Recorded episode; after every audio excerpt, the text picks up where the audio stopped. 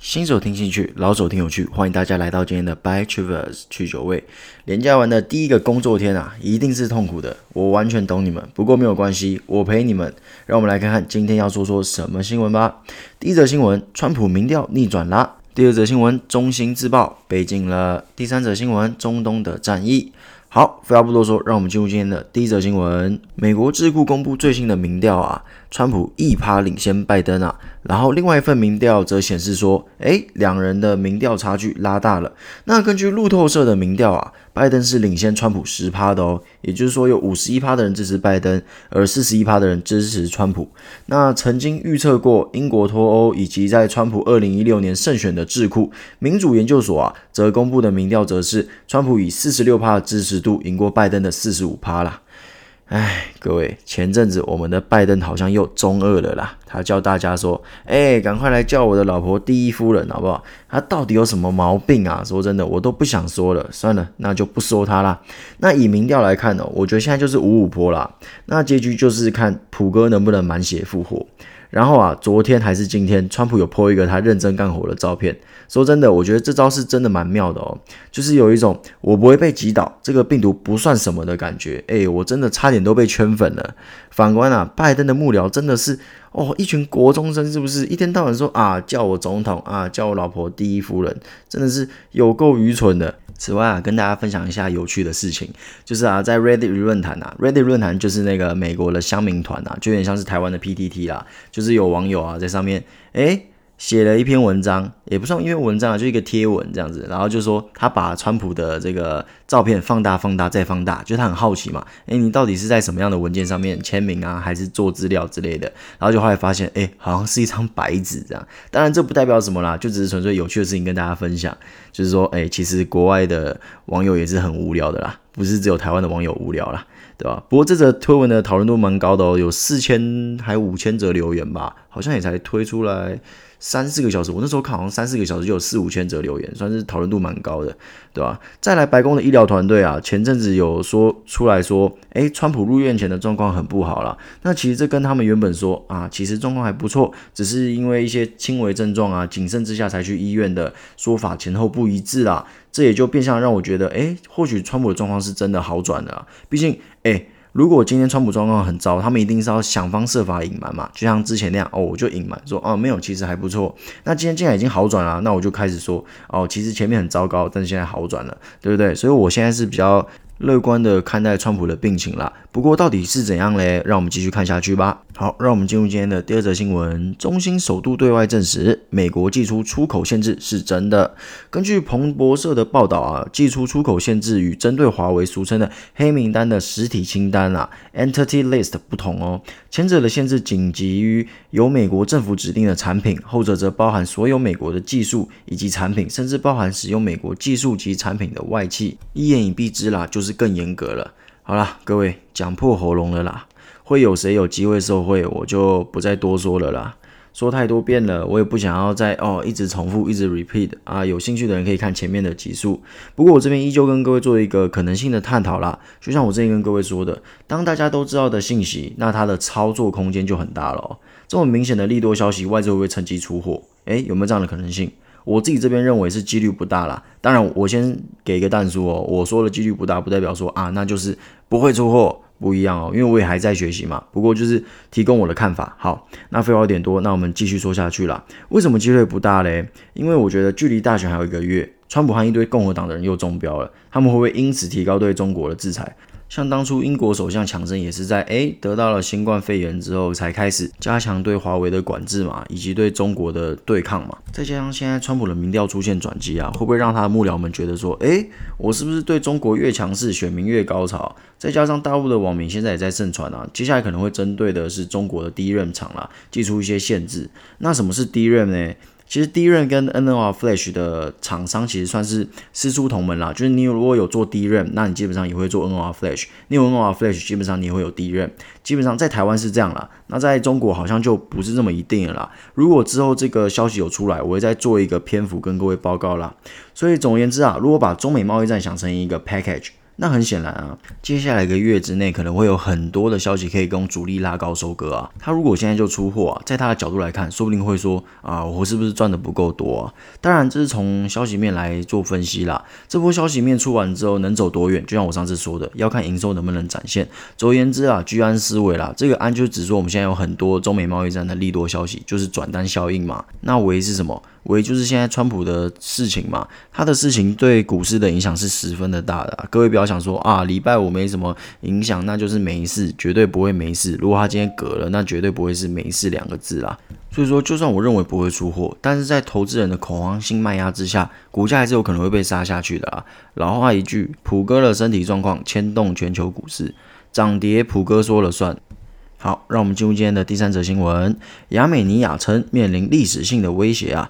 其实这则新闻主要在讲说双方互相控告啊，哦，你打平民区，哦，我打平民区这样子。现在战争啊，打平民房是很容易出现国际上的弱势啊，更会给看你不爽的大国有出兵的借口。说真的啊。今天大国不爽你啊，随便捏一个理由就出兵了啦。欲加之罪，何患无辞？自古以来皆是嘛。更何况有一个冠冕堂皇的理由。总之，目前的状况是啊，俄罗斯、美国以及法国齐声呼吁双方停火，但是双方是完全不鸟的啦。啊，各位，我说这则新闻，想必有人会开始说啊，我知道了，你是要探讨军火概念股，对不对？又是一个新的趋势啊。我要先跟各位科普一下啦，很遗憾，台湾没有像样的军事概念股啦，大部分都是这样哦，就是他有自己的主业，比方说哦，我今天做陶瓷的，那刚好陶瓷的材料可以拿来当弹头，然后就说啊，它就是军火概念股。其实很多这种东西都是擦边球啦，就是啊，有擦到一点点，就说它是军火概念股，其实完全不是。台湾真的没有像样的军火概念股，但不是说台湾没有出口武器哦，台湾很多的步枪。跟子弹其实，在国际间是蛮有名的啦。不过这些都是国家军工厂在卖，也就是说，在民间啦，你想要靠台湾的什么公司啊赚什么战争财，基本上是不可能的啦。所以就是说，为什么很多时候啊，哪边在打仗，哪边在打仗，我们好像诶也没什么太大的感觉，股市也没什么太大的波动。当然，如果是中东那种油价国家，另外另当别论嘛。那是为什么呢？就是因为我们没有战争财这种东西嘛。啊，他们打仗关我们屁事啊，对不对？当然啦，为什么我们会没有战争财？嘞，这也跟我们有点尴尬的国境处境有关啦。不过这一点不是我们今天要谈的焦点啦。那各位就好奇啦，啊，你没有要讲战争财啊，你干嘛分享这则新闻啊？我知道了，去买美股对不对啊？当然不是啊，我这边就主要是分享台股嘛。好啦，那为什么会分享这则新闻呢？主要两点啦。第一点是我希望可以跟各位再深入一点点来分享一些国际大事。我相信大家都知道这次的战事啊。但是各位或许不是很了解啊，为什么打啊，在打什么？其实这很正常啦。今天两个非洲酋长打架，我们也不会有兴趣啊。那第二点是，我觉得啊，这次的战争很有可能是中美博弈的第二战啦。好，那在探讨他们为什么开战之前呢，我希望可以跟各位做一个很基本简单的背景介绍。首先，先介绍两位选手的基本资料啊。第一位选手亚美尼亚。他是在土耳其的右手边，信奉基督教，后面的老大是俄罗斯啦。那另外一位选手嘞，亚塞拜然，亚塞拜然是在亚美尼亚的右手边啊，他是信奉伊斯兰教，那他的后面的老大哥是土耳其啦。再来是这次的可能焦点国，其实不是国家啦，因为他并没有获得国际间的认证啦，它叫做纳戈诺卡拉巴克自治区，它被包在亚塞拜然的领土中，但是尴尬的是哦，它是支持亚美尼亚的。好啦，基本概念都有啦。我们来说说这次的原因啦。其实我真的要跟各位抱怨一下哦，这次的冲突真的很奇怪。我上网找了老半天，就是没有找到一个确切的原因。总而言之，就是啊、我找到新闻就是啊，他们开干的；找到分析就是啊，他们开干的。那不过到现在为止啦。呃，比较有可能的可能性应该就是亚塞拜然向纳戈诺卡拉巴克自治区出手啦。那借口是我们要保持领土的完整性，那这个借口就很剥削的啊！你早不保持，晚不保持，你现在保持是怎样嘛？对不对？那肯定是有猫腻的啊。那讲到这边，大家可能会有点好奇啊，听起来没什么嘛，不就是中东国家正常发挥吗？混乱嘛，打仗嘛，这有什么？伊斯兰国这样打来打去也不是正常发挥吗？这有什么嘞？怎么会扯到美国、中国的？当然啦、如果只是两个土著国家打起来，确实没什么好说的啦。非洲每天都在开干，我有在讲非洲的事情吗？也没有啊。但是如果各位把地缘政治算进去啊，状况就有趣了。我相信大家都一定听过“一带一路”吧？这也是中国最近一直在强推猛推的啦一个政策嘛。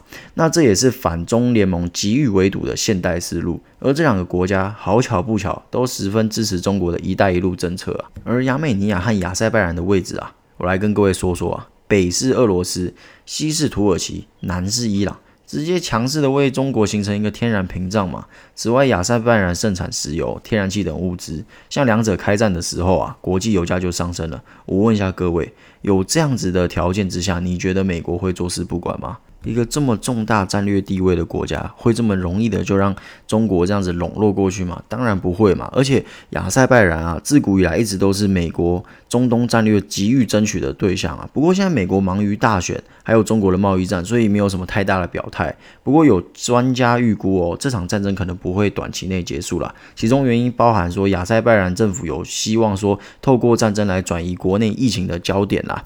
因此，当美国大选结束之后，诶，会怎么面对这边的问题？我觉得我们可以好好的来看一看啦。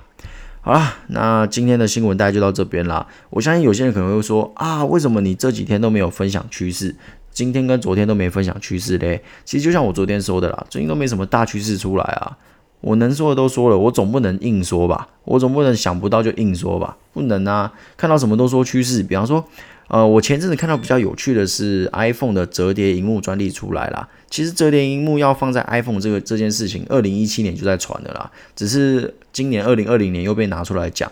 那这个东西是真的有趣，因为他们搞出来这个专利是说，它可以让荧幕有一个自我修复的一个功用。因为大家都知道嘛，我不知道大家有没有去看那个三星 Samsung 的那个折叠手机，我没有研究那个啦。不过我去看，哦，打开来一看，哦，很明显的折痕，非常漂亮的把荧幕切成了一一半。那 iPhone 这个专利应该就是要来修复那条线嘛，对不对？要不然你那一个荧幕中间一条线多难看啊！但是你说这会成为趋势吗？我觉得或许会吧，但至少是一年后啊。现在的折叠手机都还没站住脚，你看三星那一支七万块，你买得下去吗？当然啦，我会密切关注这则专利的动态，因为我真的觉得这蛮有趣的。诶，各位想想看，如果这个自我修复功能真的实现了，那之后不只是手机啊、平板。电视甚至是 iWatch 都有可能使用这样的技术嘛，对不对？所以说啊，如果他有机会出头的时候，我一定会跟各位报告了。时机是很重要的。我现在跟你说五十年后的趋势，你不信我也不信啊，对不对？如果我能说得出五十年后的趋势，那我铁定是预言家嘛。我还在那边跟你掰 tubers 嘞，对不对？有够无聊，早就靠我的预言去赚大钱了啊。好了，总之今天的掰 tubers 就到这边喽。希望大家可以打起精神来面对星期一的挑战。好，那就明天见喽，拜拜。